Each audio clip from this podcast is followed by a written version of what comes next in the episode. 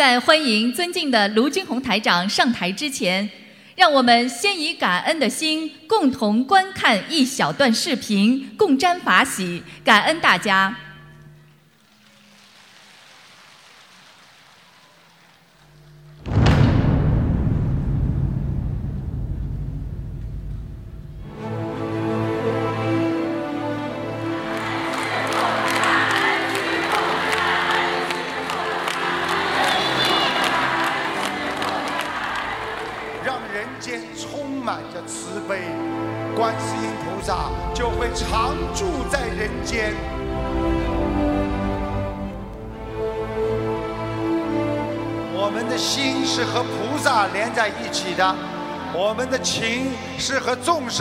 连在一起的。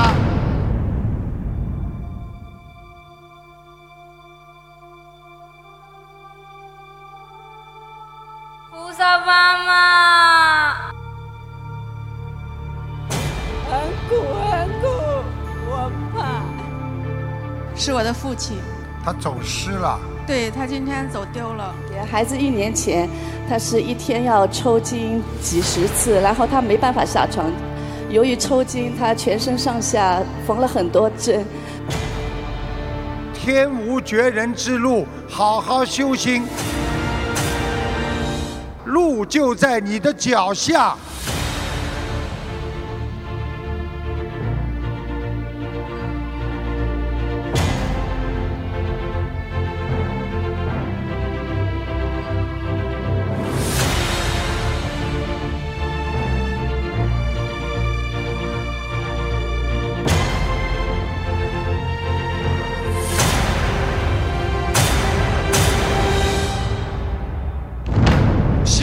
一定要努力精进，菩萨一定在我们心中，菩萨一定会大慈大悲的普度众生，救度我们。然后就一年不到的时间，我们通过三大法宝心灵法门的孩子，从去年香港法会回来就开始吃全素了，是他自己要求的。要经者烧送了八百张小房子，放生了两万五千多条鱼，孩子变化非常非常的大，我们真的非常感恩感恩。我的父亲找到了，谢谢师傅。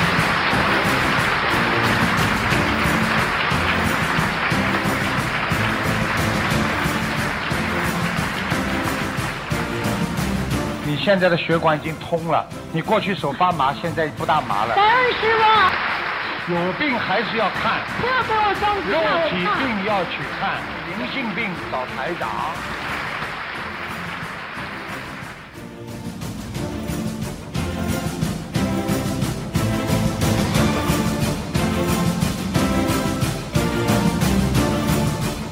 For conflicts can only be resolved by loving kindness, not by hatred. It's very important to learn to be more tolerant, more selfless, to let go of our ego. Treat everyone with compassion. This world will truly be filled with love and peace. “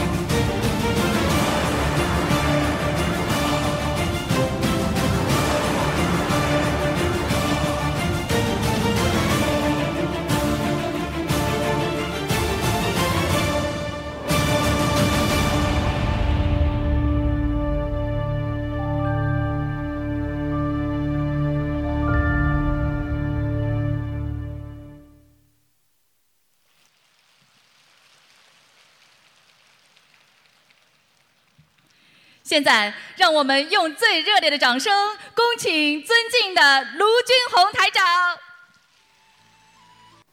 人生难得今已得，开悟人生无所得。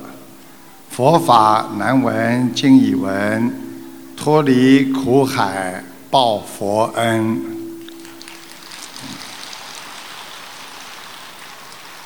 感恩大慈大悲救苦救难广大灵感观世音菩萨，感恩十方三世一切诸佛菩萨龙天护法，尊敬的各位嘉宾，我们的法师和来自世界各国的佛友们、义工们，大家好。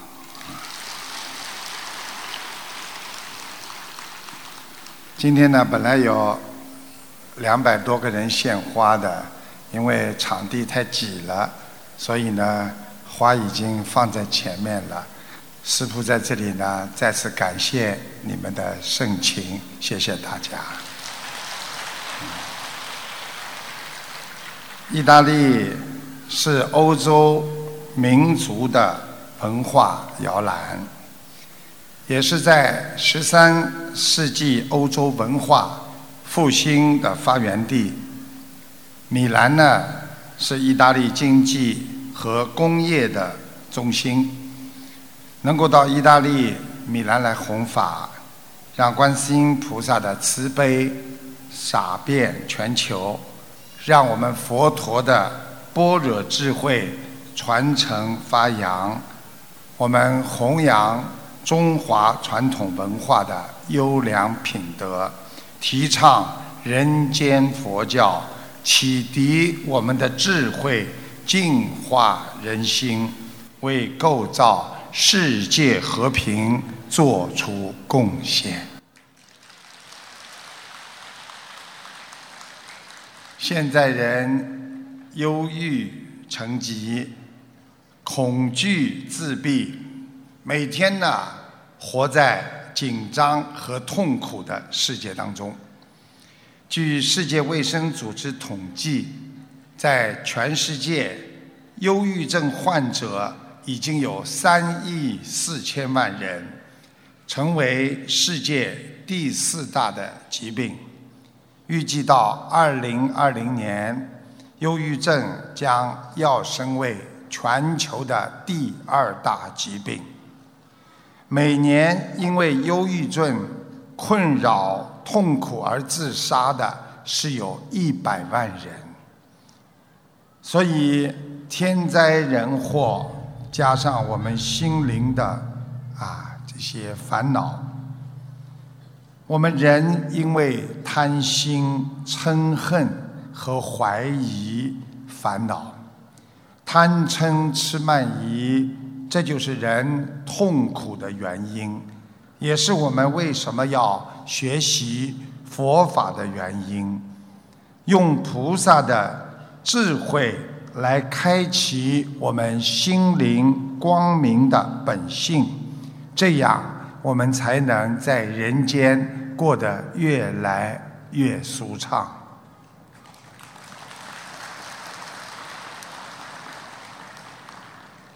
大家想一想，就在十九号发生的地震，是啊，这个墨西哥已经超过三百人已经。带走了，已经有两千多人受伤，所以我们做人要懂得，能够平安就是我们的福气，能够学会宽容，你就能过得平安。所以体谅别人、宽容别人，就是给自己留一条退路。所以慈悲，你才会有感恩心。当你们每一个人都活在慈悲别人的心中，这个时候你们会觉得生活变得越来越美好。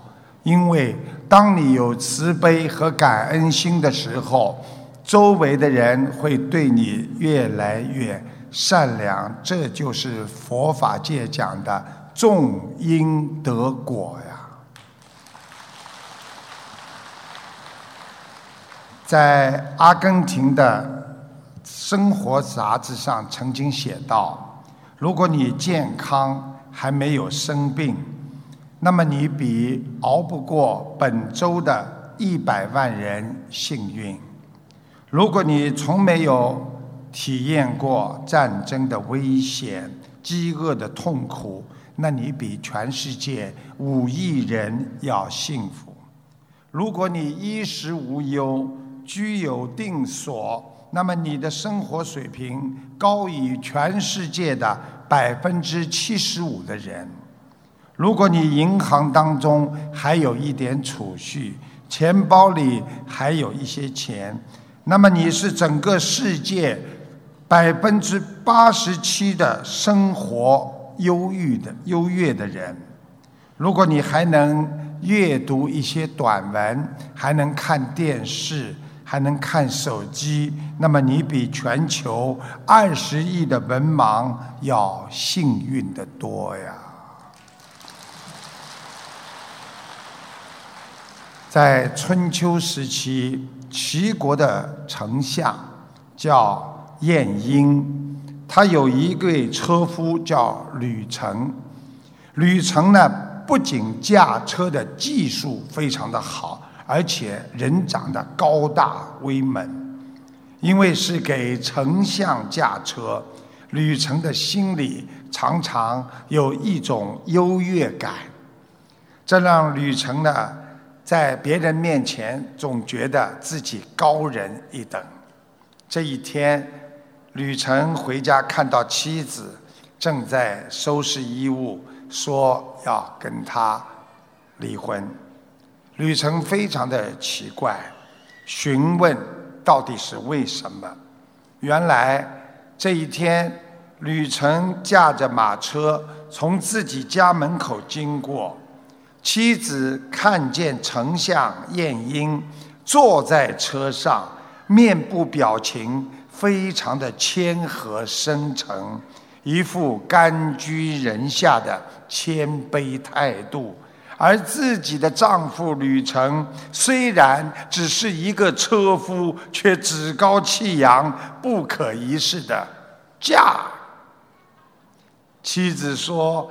晏婴贵为丞相，谦虚谨慎，就连平时老百姓，他对他们都是尊敬有加。而你只是一个为丞相驾车的车夫，却常常看不起这个，瞧不起那个。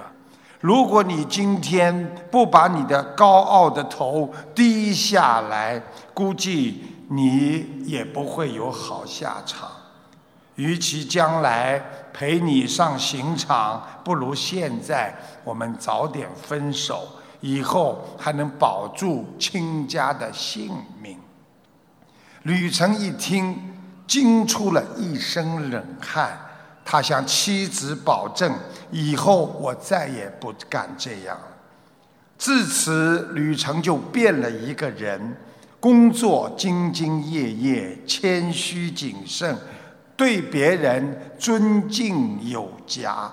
赶车的时候，头也不昂的那么高了。晏婴很快的发现他的车夫吕程的变化，就询问缘由。晏婴得知实情之后，对吕程看高一筹。经过一段时间的考察，晏婴觉得吕程的品质、才能已经能独当一面了，便推举吕程成了大部，就相当于现在的文职高官。自此，吕程从一位驾车的人变成了一位坐车的人。这个故事告诉我们。低头并不是承认自己不如别人，而是一种不卑不亢的姿态。也许我们很多人都非常的出类拔萃，但不要忘记人外有人，天外有天。时时不要忘记要低下自己的头，保持谦卑的态度，踏踏实实的做事，反而让别人更高的看重你。真正的成功者，就算低着头，他也会有光芒，一样会得到别人的尊重和敬佩的。修心就是修正自己的心态，修心就是修正自己错误的行为。我们人每天在社会上，有的人觉得低人一等，有的人觉得自己高人一等，有的人什么都想要，有的人能够放下看破。所以，我们要把自己的欲望降低到最低，让自己的理性升华到最高点。对别人谦虚谨慎，那这个人就是人间的圣人呐。有人问台长：“台长，什么叫慈悲呀？”台长告诉你们：凡是能够站在别人的角度为别人想的人，那就叫慈悲呀。因为人生苦短，我们没有必要将过去的怨恨和过去受过的不平留在自己的心中，并时常在伤害自己。想一想，我们很多人一辈子活在委屈、难过和过去的忧愁当中。我们小时候碰到很多的难题和困难，其实我们都已经过来了。但是为什么很多人还是抓住年轻时候的忧愁和痛苦不放呢？每天在伤害自己，被别人在外面骂一句话，伤害了一次，回到家越想越想不通。越想越难过，别人伤害你一次，你自己可能要伤害自己一百次。所以，人不能这么活在这个世界上，要想通、想明白。人生的意义就是要改变自己，要回归自我，想到自己。最最好的一面去对待众生，把自己不好的习惯和脾气全部要改正，这就是找回真我，这就是佛法界讲的自我圆满呐。用。最人性化的良心去对待别人的生活，佛法界讲就叫功德圆满呐。在历史上，明州奉化县出了远近闻名的两个活宝，一个是。沿街化缘的布袋和尚，一个是闭关修行的净瓶居士，他们的行为非常的古怪，经常胡言乱语，当地人们却把他们当成得道高僧。有一天，一个年轻人很富有，他出于好奇。决定去拜访他们，看一看他们到底得的什么道，高在哪里的僧。他现在一条巷子里找到了布袋和尚，那个布袋和尚又矮又胖，像个皮球一样，随便躺在地上呼呼大睡。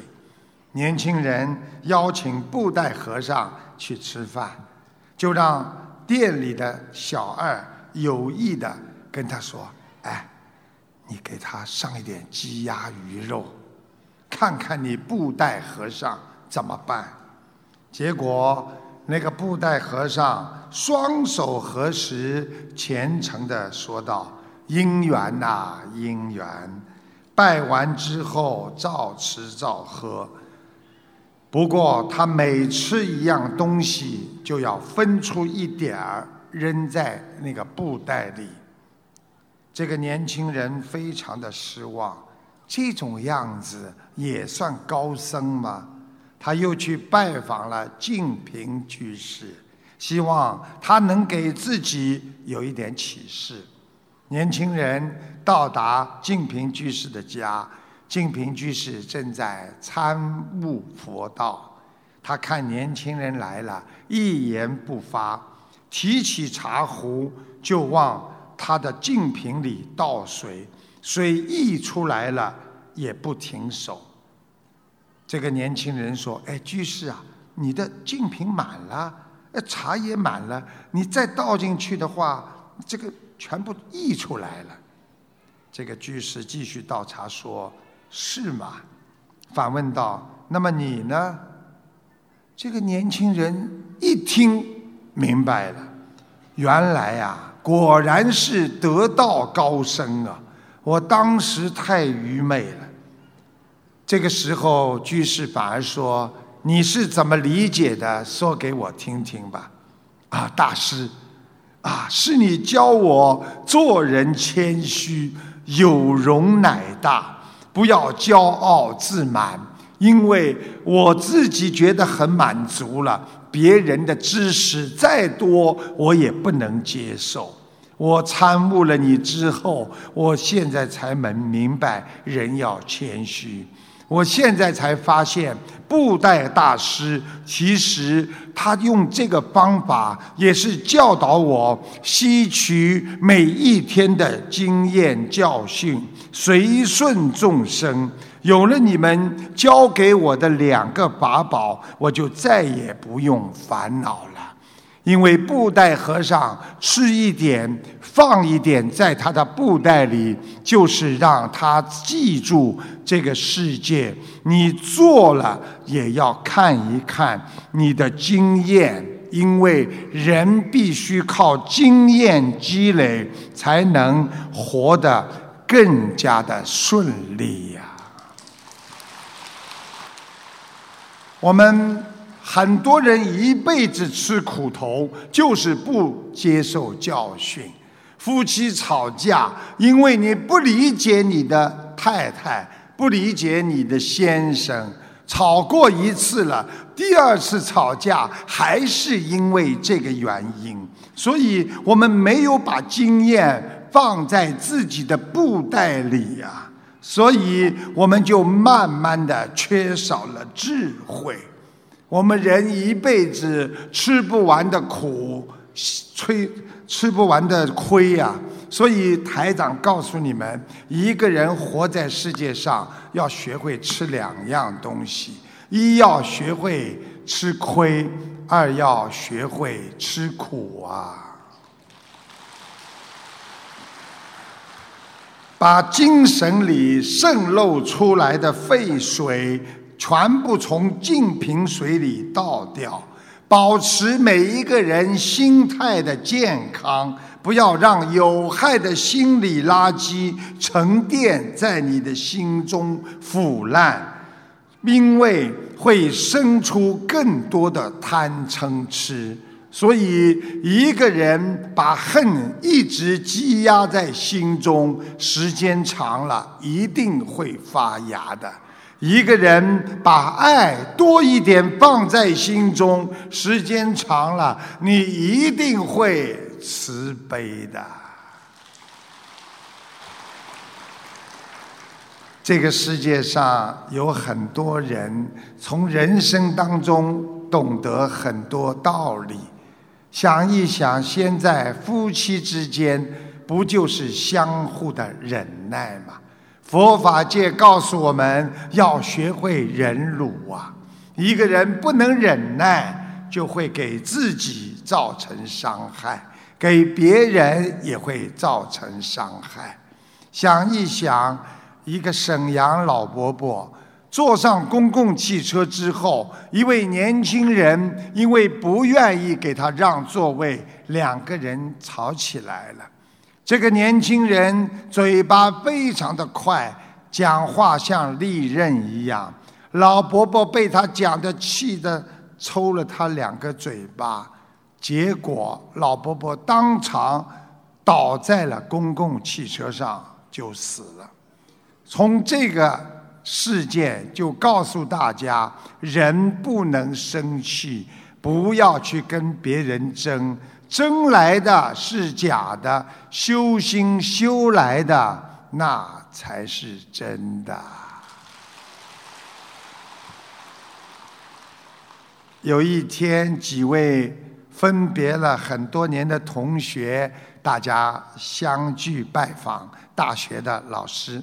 老师看见大家来了之后，非常的高兴，就问他们：“孩子们呐，你们现在生活的怎么样啊？”没想到老师就这一句话，大家满腹牢骚啊。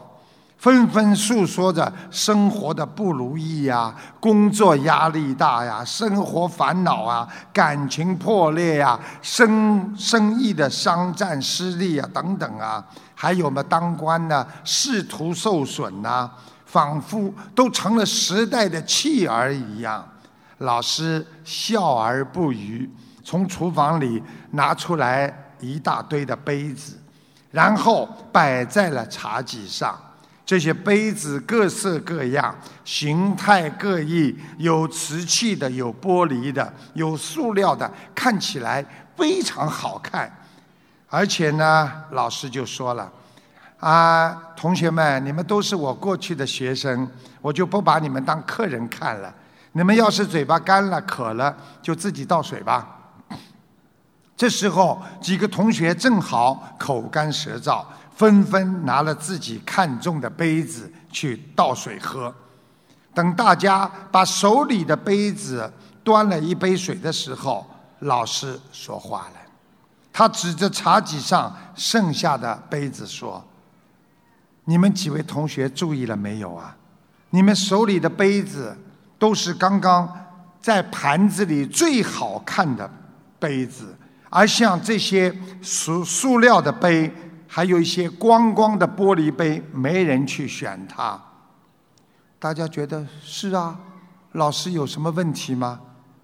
老师说：“那么你们想一想，为什么谁都不希望自己拿着一只好看的杯子呢？”老师说：“这就是你们痛苦和烦恼的根源。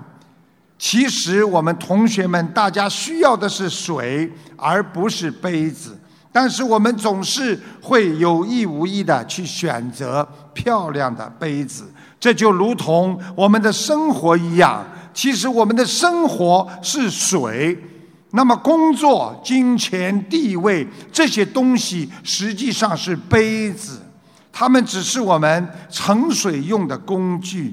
杯子的好坏不能影响你生活的质量啊。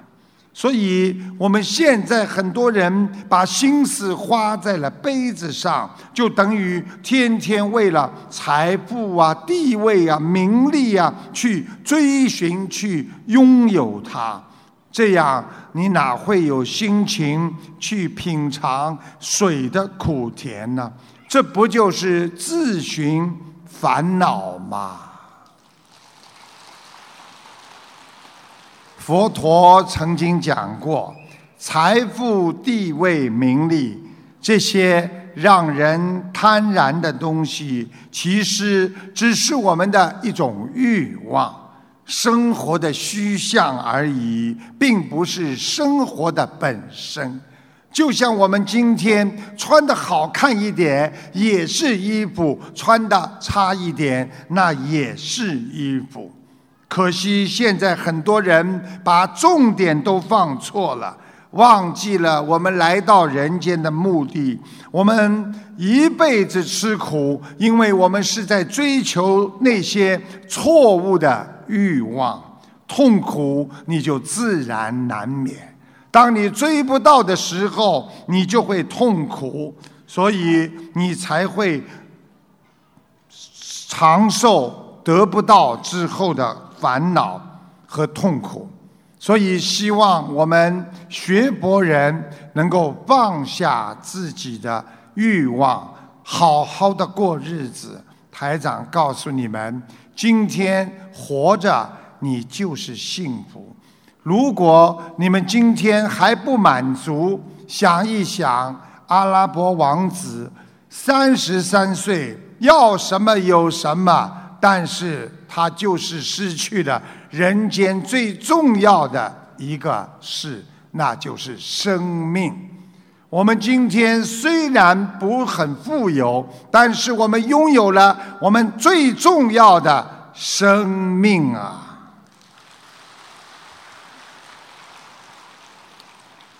有一个中学老师，他在车祸当中失去了一条腿，退休之后一直他就照顾伤残人士，因为他知道残疾人很痛苦。有一次他到医院里去访问，也看见很多残疾人士无精打采，他为了鼓励他们。不要为自己的伤残而难过，他就说：“你们都知道吗？就拿我来说，你们看见了吗？我这只假肢啊，其实我这个腿是假肢了。我受到任何外来的撞击，我都不会痛的。想想看，四肢健全的人能做到这一点吗？”他是讲这话鼓励他们。说完，他拿起一根手杖，一根棍子，交给一名护士，跟这位护士说：“护士，请您随意打我这个假肢。”那个护士也毫不含糊，拿起手杖就朝他的腿部打去。打完之后，他说：“你们看，我一点都不痛，没有事情。”他就在大家的掌声当中离去了。刚刚走到外面，他痛得不停地搓着自己的脚。他的朋友问他：“哎，怎么回事啊？”他苦笑地指着自己那条好腿说：“刚才那位护士啊，打错腿了。”这个故事告诉我们。鼓励别人、帮助别人，也要因人而异。有时候我们自己很了解自己，我们想去跟别人沟通的时候，我们不了解别人，很容易讲错话、做错事情。夫妻之间，你不了解你的太太在想什么，你不知道你先生在想什么，你怎么能跟跟他去沟通呢？所以，要想了解别人，先要了解你自己。你想鼓励别人，你也要先鼓励自己，才能去鼓励别人。所以，我们学佛度人，有时候我们自己明白佛理，跟别人讲的时候，别人不明白。然后呢，你度不了别人，还惹了一肚子气，这就是叫。不能了解别人，所以才会常常的失误。所以我们对自己的太太、对自己的孩子要学会了解。在中国传统文化当中讲到“知己知彼，才能百战百胜”。希望大家对自己的家人、孩子、对公司里的和。单位里的朋友都要了解他们，你一定会在稳中求胜，这就叫智慧。很多人很可怜，真的，人家已经不要听他讲话了，他还在讲；人家已经不要理他了，他还要跟人家讲。所以呀，要学会怎么样了解自己个性，再了解别人。台长每二十四六在澳大利亚广播电台给别人看图腾。那么就在几个星期前，台长啊，这个一个听众打进电话，我帮他十个月多，十个多月前，我帮他的孩子呢看了这个图腾。啊，台长看出他这个听众有流产的孩流产的孩子，他说听说超度了啊，但是台长说他没有啊用这个方法超度。台长看出他的孩子有智商有问题，晚上喜欢爬，头经常会动，因为身上有个灵性是爬行动物，而且是家族里有人大杀业。孩子头上的囊肿就是这个动物的两只耳朵，请大家听一下录音，谢谢大家。我是师傅，呃，我的小孩他现在是十个多月，呃，身体不太好，我们有带他检查过，他得了一种嗯非常罕见的病。讲都不要讲，几几年的属什么的？呃，二零一六年属猴。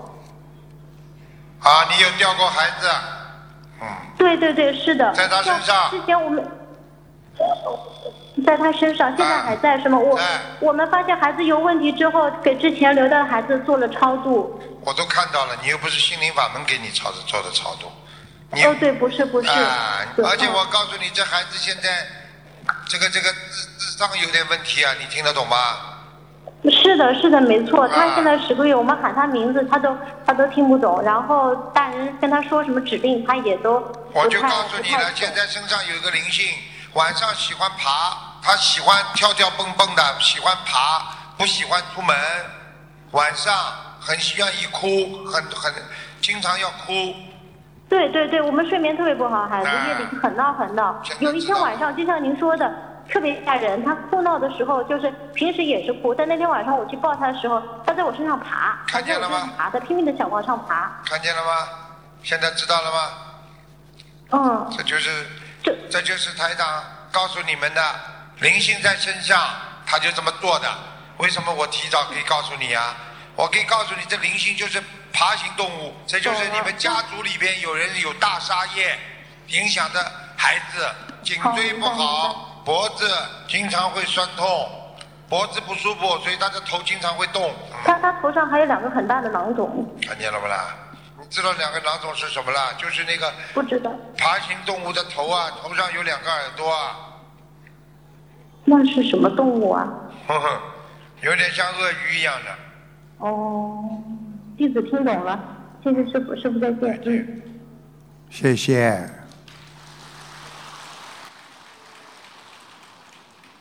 有一群体型非常庞大的牦牛。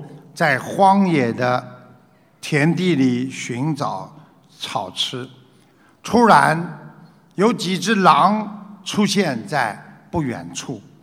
领头的牦牛发现危险，迅速做出反应，带领群牛奔跑起来。这时候，狼一看他们逃了，也紧跟着牛群奔跑。终于有一头体弱的牦牛掉队了，狼将它团团围住，不停的进攻。这个牦牛虽然与之拼杀，由于年迈体弱，寡不敌众，半小时后倒在地上被吃掉了。有一只蝎子。蝎子在沙漠当中缓缓地爬行，它突然看见前面有动静，有几只猛正在向它靠近。蝎子快速地掉头，砰，拼命地逃跑，猛紧追不舍，不一会儿就赶上了。还没有等蝎子反应过来，几只猛分工协作，咬头的咬头，咬身子的咬身子，蝎子就成了萌的盘中餐。弱肉强食是动物界的法则，谁也改变不了。但很快，就这个两个不同的故事发生在。以上四种动物之间，一群牦牛正在荒野里寻找青草，几只狼在不远处出现了。一头牦牛发现了，抬头看了它一眼，其余的牦牛也纷纷抬头向狼看去。所有的牦牛因为领头的牦牛继续站在原地，丝毫没有逃离的意思。狼在牦牛群边虎视眈眈地转了好一阵，一看没有下手的机会，无奈地走开了。有一只蝎子在沙漠中爬行，突然来了几只獴，狭路相逢。獴小心翼翼地靠近，蝎子趴在那儿，翘起尾巴，似乎做好了战斗准备。獴一见状，纷纷的倒退了几步，蝎子一动不动的待在了原地，既不逃走，也没有去反攻。对峙了几分钟之后，这个獴只好走开。到别处去寻找自己的猎物。其实，狼未必是牦牛的天敌，獴也未必是蝎子的天敌。牦牛和蝎子两种不同的命运，说明天敌是制造出来的，逃跑成了牦牛和蝎子的致命错误。置之不理的牦牛，敢于面对的蝎子，不但保全了生命，还吓跑了对手。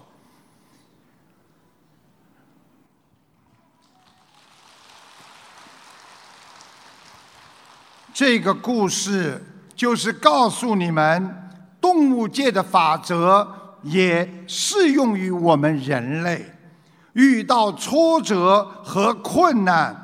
我们就是一时没有想到对策和解决的方法，我们也不能退缩和逃走，我们至少要勇敢的去面对，因为有时候在人间的事情，当你逃避，就意味着自我的毁灭呀。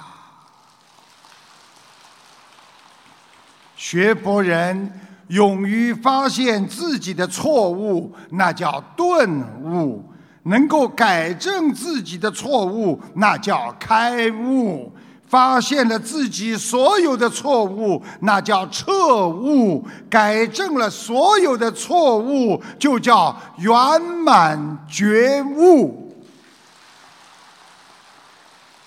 所以。很多夫妻家庭为什么会越过越圆满？因为他觉悟了，他知道自己的太太喜欢讲几句骂几句，但是他是良心善良的祖父和母亲，所以不跟他争，不跟他斗，这样相互依赖才会让家庭圆满。记住了，能够原谅别人的人，就是一个有智慧的人；能够给别人方便的人，这个人就是一个人间的圣人呐。有一个老汉，他在方圆百里是有名的驾船高手。在海上风风雨雨几十年，他不知遭遇了多少巨浪和风暴，每一次都被他化险为夷。一位年轻人想拜老汉为师，跟他学习海上的驾船本领，而老汉却说：“哎，真正的驾船高手不是我，那是我隔壁的邻居。”年轻人认识老汉的邻居，他知道，虽然这个人在海上驾船几十年，却平平淡淡，从来没有听到过他与什么风暴搏斗的一些壮举。老汉说：“邻居的高明，正是他能防患于未然。每当风暴来临之前。”这个邻居总能够及时的预见风暴，并能巧妙的避开风暴，所以他就从来没有遭遇过风暴。人们只看到我和风暴搏斗的壮举，却没有看到邻居遇见风暴和避开风暴的智慧和他的高明啊！记住了，真正的驾驭高手不是勇敢的去征服风暴，而是机智巧妙的去避开风暴。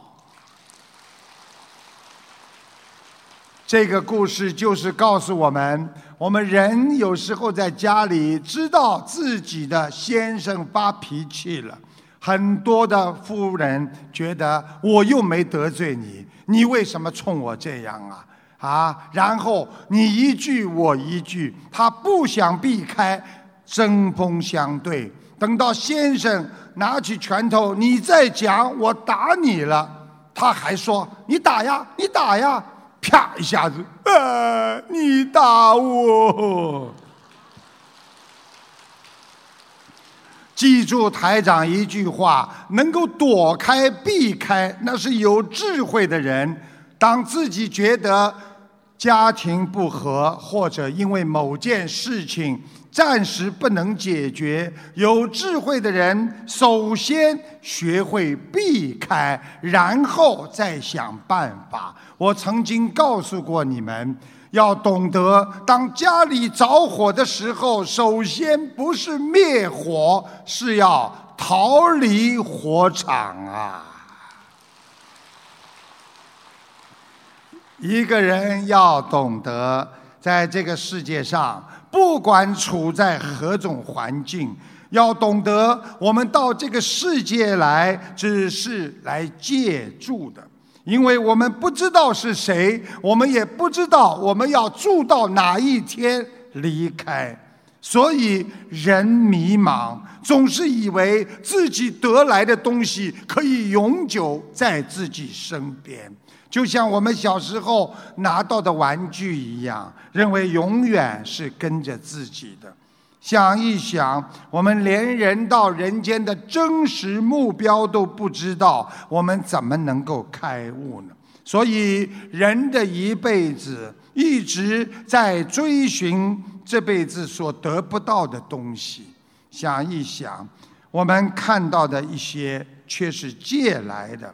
我们以为是真实的东西，我们活到这个世界，我们连我们的父母亲是谁，我们都不知道，我们也不知道什么时候离开，哪一个结婚的人想到会离婚的？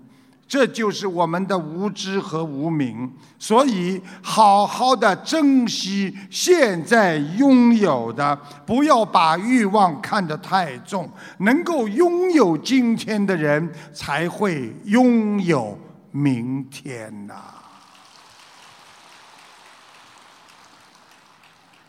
有一位弟子问一位大法师，他说。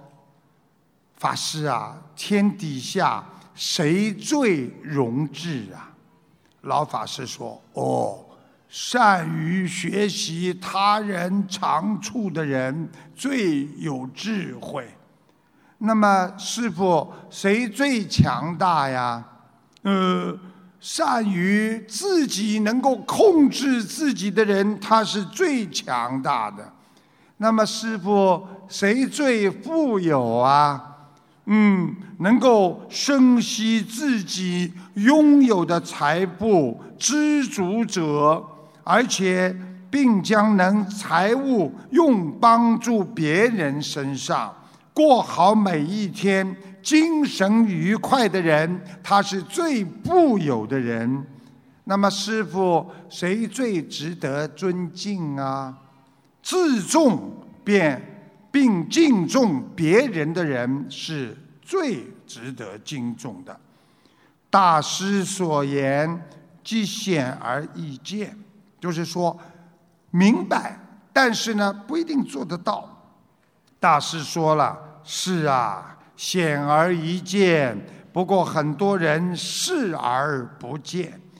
我们学佛之后就要知道，懂道理不一定做得到。”功德靠累积，长期的去行善，才会成为善人；行菩萨道，才能成为佛。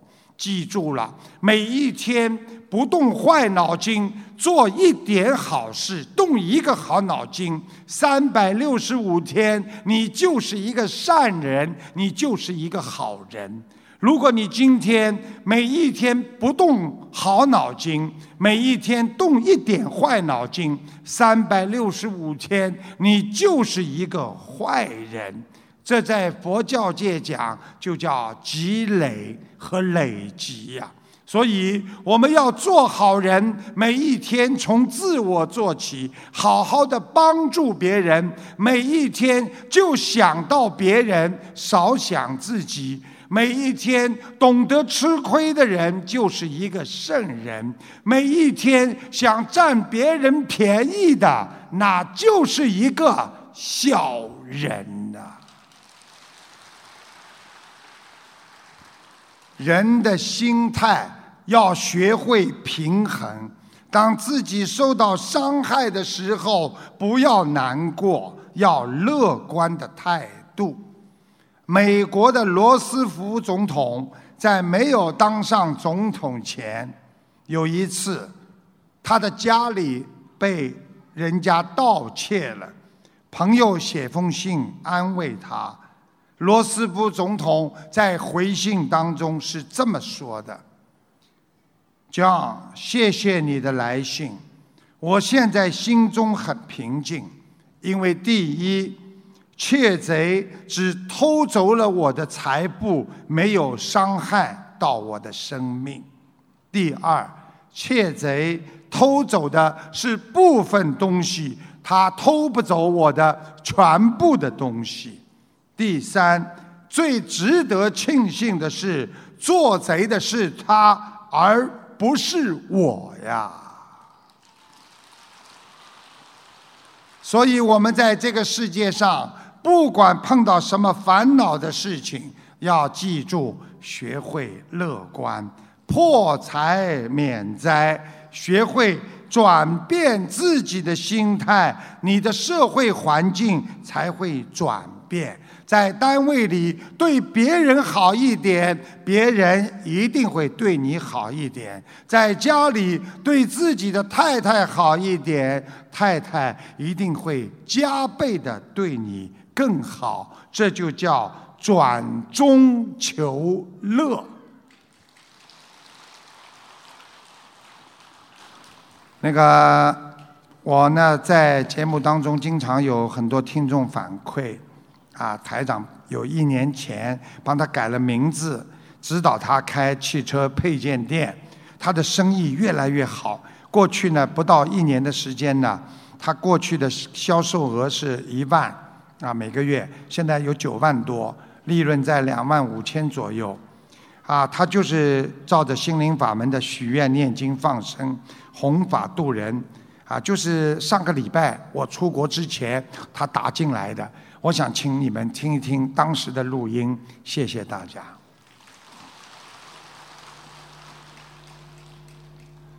你好，喂，师傅。哎，你好，请讲吧。嗯，师傅，你还记得我吗？师傅，我就是在一年前打通您的电话，我是那个修，就是卖那个汽车配件的。哦，记得记得记得，嗯嗯。哦，师傅，当时您慈悲给我起的名字，还告诉我什么时候开那个汽车配件，也快一年了。嗯。我跟我跟师傅呢和广大佛友呢分享一下。嗯。在这一年里呢，我的生意呢是越来越好。嗯。就是刚开始的时候吧，销售额在是一万。现在呢，成了九万多，不到一年的时间，成了九万多。我的销售利润呢，在那个两万五左右。我完全是按照心理法门的三大法宝：许愿、念经、放生。我觉得越发慈悲心，菩萨和护法人都会保佑。对。嗯，我许愿给师傅放生一个月。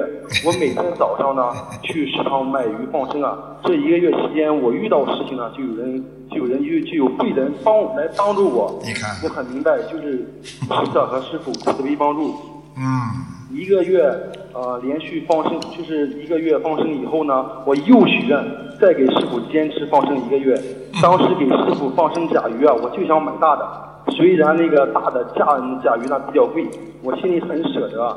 菩萨慈悲，我的生意就是好。师傅开始，大家要好好的做。我许愿是全素，念经还债，坚持放生，帮同修设佛台，网上法布施，助缘同修去法会，不看色情的东西，接触正能量的人。现在我所拥有的都是观世音菩萨和师傅给我的，我一定一世修成报佛恩。感恩台长。嗯，恭喜你啊！谢谢。在东汉光武帝时期，曾留东昏人叫刘琨，他在当江令县令的时候，发生了一件非常奇怪的事情。那一年，县里突然发生大火，不一会儿，火柱风势，烈焰腾空。刘琨闻讯之后，赶赴现场。看到火势越来越猛，心里惦念着百姓的安危。他看着这个大火怎么能够灭掉，便不由自主地对着大火跪在那里磕头。没想到，突然天降大雨，不一会儿，大火居然被熄灭了。一场灾难很快了得到了化解。后来。朝廷任命他为弘农太守，弘农军地处晋豫峡之间，北临黄河，当地有很多的猛虎，专门到乡下马路上来吃人、吃老百姓，连旅客都不敢经过。刘琨在弘农县。当政三年，施行德政，爱民如子，军中教化盛行。这时候又出现了一件奇怪的事情：当地的老虎背着小的虎崽渡过黄河，全部跑到其他地方去了。军农县从此以后没有的虎灾。恢复了平静，百姓安居乐业。古人认为，人品好的人能抵御天灾，能赶走老虎，就像民间长期传说的“虎毒不吃孝子”。光武帝刘秀听说这些事情，感到非常的惊奇，哇！这个世界还有如此的奇能呢，啊，他认为刘琨是个能臣啊，就是非常有能耐的将臣。他提拔他到皇宫去，任光禄勋之职，在皇宫里边任职。召见的时候，刘秀皇帝就迫不及待地问他了：“啊，这个听说你治理地方。”推行了什么德政，啊，竟有这般不同的寻常的效果？想必你必有高招啊！啊哈哈哈！与一般人的猎奇心理不一样，刘秀特别关注的不是事件本身的结果，而是想探下下属的德政的效应，到底靠的什么方法让老虎走掉，让大火。被熄灭。出乎意料的是，刘琨他不顾皇帝的兴头和心思，坦然地回答了三个字：“偶然而”，就是很偶然的发生的。他说：“皇上，这纯粹只是巧合。发生大火的那天，天空早已布满阴云，只是迟迟没有下雨。”臣一时心急，就跪地祷告。咸农经的老虎外逃，是因为当地的百姓长期的伐木垦荒，导致栖息地大量减少。再加上当地人对他们的围追捕杀，老虎只好外逃。而小城恰巧那天赴任。言外之意是，我曾有何德何能啊？这不过是我偶然碰上的事情，和我的德政有什么关系呢？此言一出，皇帝左右两旁的人忍不住都笑了。他们笑刘坤脑袋不开窍，太傻了。皇上都肯定了你治政有方，你为何不趁此天赐良机，把自己的功劳摆一摆呢？然而，到底还是刘秀懂得励志之道。他见刘坤如此坦荡无私、实话实说，禁不住感叹地说。嗯，这才是有德性的长者该说的话呀。刘坤回到家，他的弟弟不停地埋怨他说：“哥哥啊，你好糊涂啊！你为什么不趁机会在皇上面前把自己吹一番呢？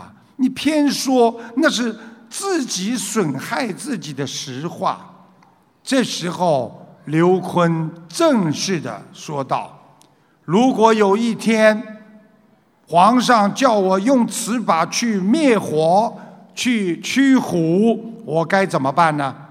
一旦不行，陛下肯定不悦，拿偶然之事、吹嘘之言炒作自己，必然招致祸灾呀。”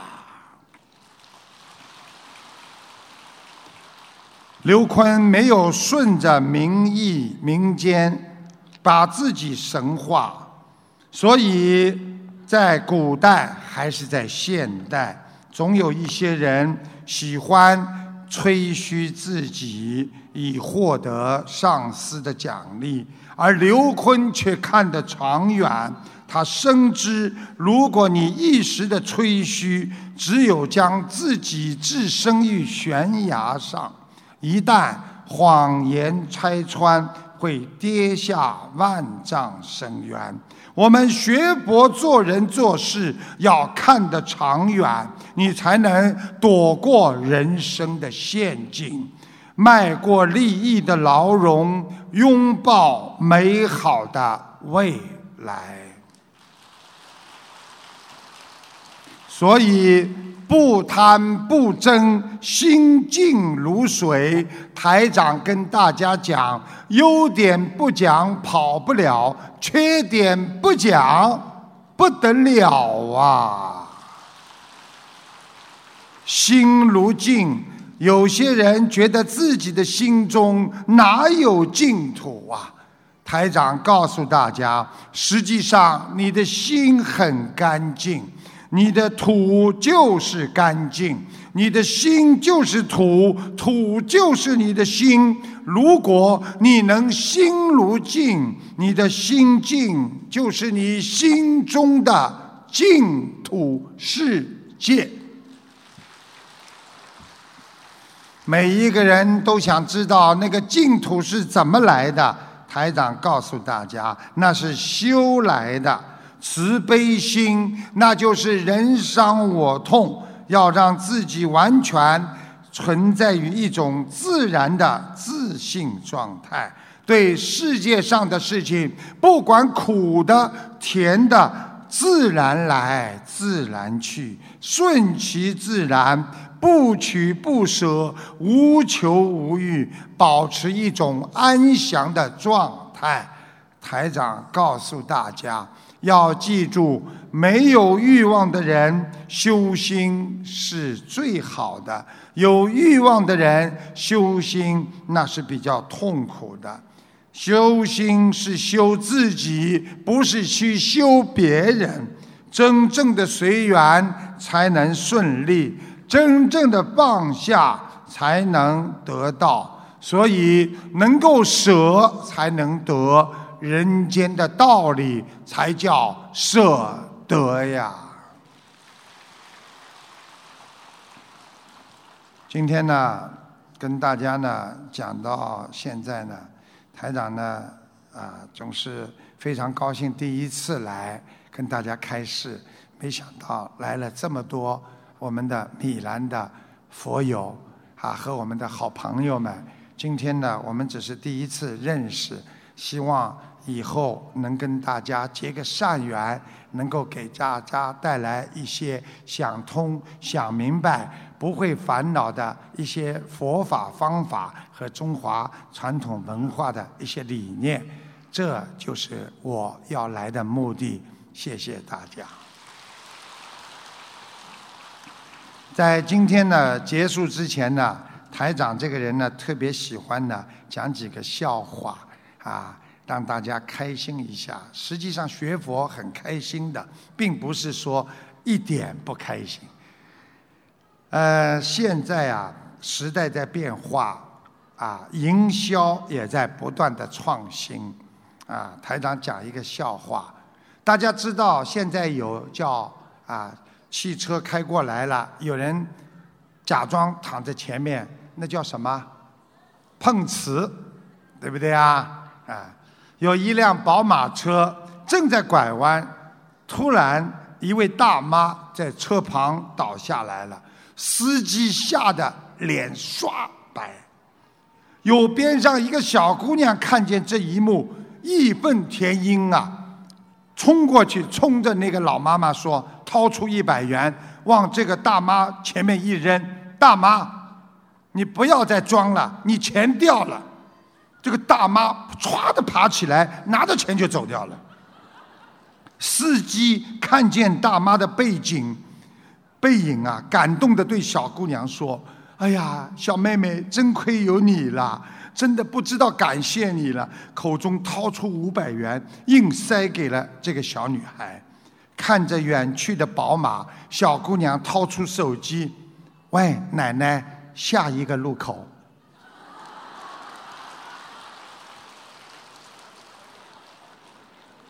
有一个很好玩的笑话，说的是导游的导词可以把人吓死啊！导游的导词啊，说旅行社一个导游，大家听好了，挺好玩的啊！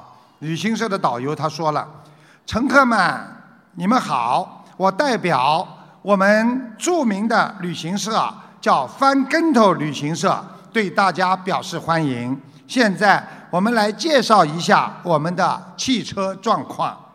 大家乘坐的这辆车作为报废的车，已经有十三年的历史了。由于没有车闸，停车时必须与其他的物体相撞才能停车。这位是我们的司机师傅。他创下了十二分的事故记录，平时需要喝两瓶白酒才能开车。本车没有速度表，如果您的上牙和下牙打打在一起，那速度是四十码；如果汽车的玻璃窗飞出去，那速度就是八十码；如果车轱辘掉的话，那速度就是一百二十码。如果车顶飞出去的话，那我们就到了最后一站天堂。所以我衷心的祝愿各位旅客旅行愉快，身体健康。现在请大家写遗言吧。哎，没办法，一个笑话讲了，人家不笑，我也没办法。反正把佛法讲了就可以了，所以呢，其实我们人的观念经常会想，每一件事情我们从中我能得到什么？因为现在的人呐，做一件事情首先要想，哎，我有什么好处啊？我有什么利益啊？因为你私心就会产生烦恼，因为你怕得不到，你会难过。所以，你心理学上讲，你想得到它，你一定会害怕失去。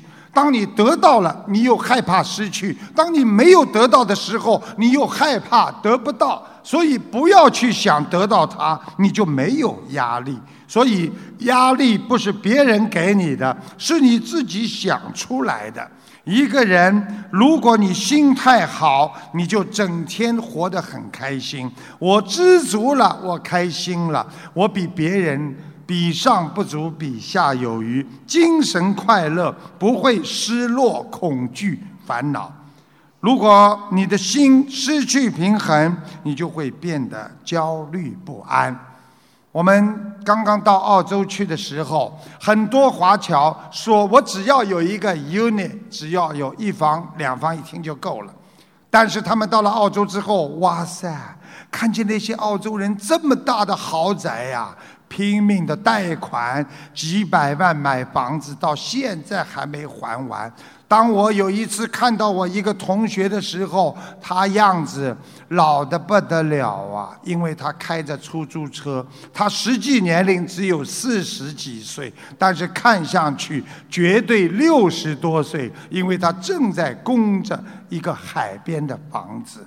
所以你喜欢什么，你就被他绑住了。你喜欢一个人，你被这个人绑住；你喜欢这个女人，你被这个女人控制住；你喜欢儿子，你被儿子控制住；你喜欢钱，你就被钱控制住；你喜欢房子，你就变成了房奴啊！所以。平平安安就是福，知足常乐那才叫福禄寿三全呐！希望大家好好学佛。今天呢，我跟大家演讲就演讲到这里。那么我呢下去换个衣服啊，这里边衣服都湿了，很热。啊，过五分钟之后呢，我们有一个佛友呢，一些心得体会很精彩。我马上上来给大家啊看图腾，看图腾可以知道你们过世的亡人和你们身上的毛病、身体啊什么都可以看到。谢谢大家。